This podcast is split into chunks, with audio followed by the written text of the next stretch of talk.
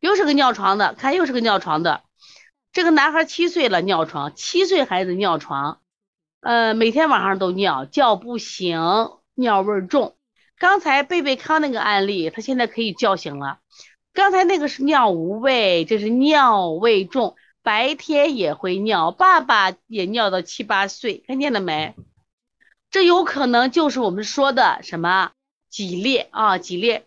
但是这个尿床跟前面那个尿床是不是有区别呀？大家说有什么区别？来说一下啊。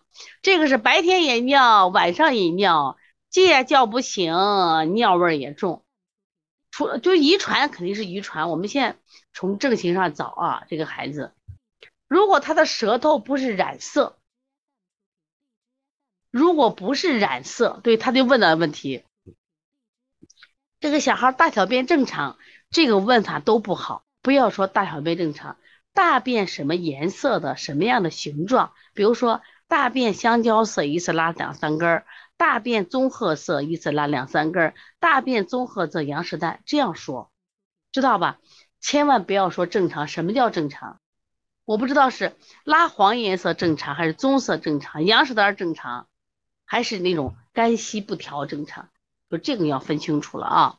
胃口不爱吃饭，吃水果比较多。几列可以长好，墨色铅华，几列可以长好，按分解。但是我们现在调。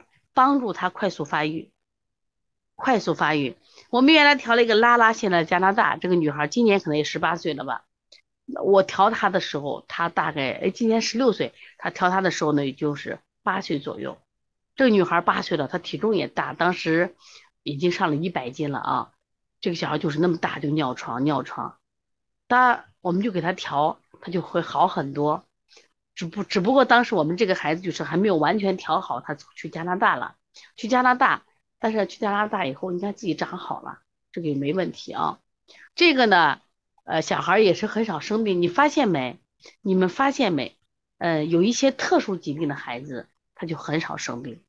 就像我们过去说的，就是上帝给你开了一扇门，他会能可能关了一扇门，开一扇窗户。我发现。厌食的孩子很少生别的病，除了厌食。然后这种有基础病的，比如说脊裂的孩子，你看跟前面的很少生病。那么有些孩子平常可能没有基础病，哎呀，就爱这个呼吸道，不是发烧就是呼吸道啊。那这个孩子舌中间有一块红颜色，来说怎么回事？我们就按中医的辩证方法嘛。如果不是娘胎里带的。那这个地方这么红，又是正常的，是怎么回事？这个位置是不脾胃啊？哎，就一般我们的定性胃会不会有胃热呀？但是胃热，按理说他爱吃饭，结果这个孩子不爱吃饭。但是你看，这个孩子虽然不爱吃饭，却爱吃水果，而且这个舌面是偏干。对，那我也会理解成脾胃的阴虚，看见了没有？我说胃热的话，他就应该很爱吃饭，但是他又不爱吃饭。所以我们原来说过一句话，如果胃阴虚，如果胃阴虚，我们有一个词儿叫“饥不欲食”，写出来这四个字“饥不欲食”，来打出来。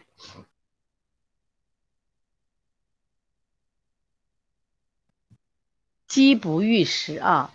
为什么饥不欲食呢？好矛盾呀！饥不欲食，饿了就吃嘛。他为什么会饿？因为他舌中间是红的，他肯定有热。但是呢，因为他胃阴不足，所以不爱吃饭。你看他吃水果，水果吃完它是水的嘛，液体。如果吃食物的话，就会很顶，就是胃液不足，胃液不足，我一吃就顶着了。其实我饿，只是吃了以后容易胀，我就不想吃了，不想吃一会儿我又饿，我还想吃。但是他是，你看他不愿意吃饭，但是他吃水果，水果我们说吃水果它液体多嘛。所以他吃下去，他可能会舒服一点。所以这个孩子应该是胃阴虚的一个情况啊，胃阴虚。所以他的尿床，我们现在来看，来，我们仔细看这个舌象，在他舌区的后方，你们看到了什么？而且这个孩子尿床，注意，尿床如果是肾，如果是肾阳虚，简单的肾阳虚、肾气虚，一个尿清长无味的，尿味重。白天也尿，注意啊，白天也尿，有的尿它可能有肾气虚的这个情况，它有凹陷。还有一个白天也尿，考虑什么？肝经湿热，那我想给大家举一个例子啊，这个什么例子呢？就是曾经调过一个孩子，这个孩子尿床，他就晚上尿床调的很好，结果他妈妈呢干什么？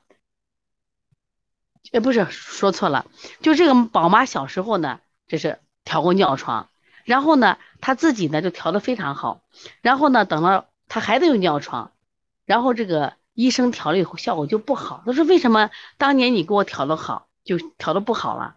他，后来医生就问，哎，我为什么又调好了？再仔细问一下，他的孩子是白天尿床，而且呢，对，白天尿床，而且出现什么尿味重，考虑肝经湿热。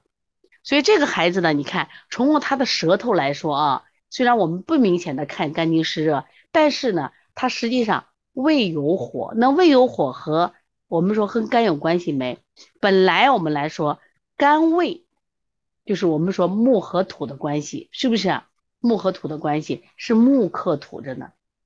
那么如果说我们脾胃有热的话，一定会连接到什么呀？我们的肝胆。所以他会出现这种肝胆的湿热，所以他也会尿。所以这个孩子呢，除了我们考虑这个肾气不足、肾阳也有，你看后面也有胎逆，是不是？肾阳不足，那我们也考虑肝胆的湿热。所以说，你再把什么呀？肝经湿热再考虑。你看我们尿床里边有肺脾两虚的尿床，肾阳不足的尿床，是不是还有个肝经湿热的尿床？而这个孩子两方面你都考虑啊，他既有晚上尿，又有白天尿。只要它既有凹陷，还有这个脾胃的这个这个湿热，呃阴阴虚火旺，是不是？那这个时候我们就要考虑，那么既要考虑它肾的问题，还要考虑它肝胆的问题。你再试一试，看看效果啊。另外一个，再给问一下，他的大小便正常？怎么叫正常？他的尿味骚、尿味重，那就不正常，不能问说大小便正常，知道吧？啊，所以这个孩子呢，对他本身心肺区也不对，这个经络理疗就问到心肺区是不是凹陷？心肺区它虽然你看它很薄这个舌头，所以说，那么当他心肺区这个气虚的时候，他实际上提升能力也很差，是不是？所以这个先试一下吧，先从哪来入手？还有叫不醒，他有个啥豆瓣舌，看见了没？这个小孩叫不醒，你发现没有个豆瓣舌，是不是没有舌尖儿？所以加上振奋心阳的手法，加上振奋心阳的手法，振奋心阳的手法是什么？刚刚说了，镇百会是不是？我们顺运八卦可以不可以？拿肩颈行不行？揉心腧行不行？艾灸深柱也可以，都是都是没问题的。那另外呢，我们对于他肝经湿热，我们是不是可以清肝经、利利小肠、清小肠？另外呢？我们再考虑他的肾气，所以把这个呃命门呀、肾腧呀、气海关元再给做上，这就会好了啊。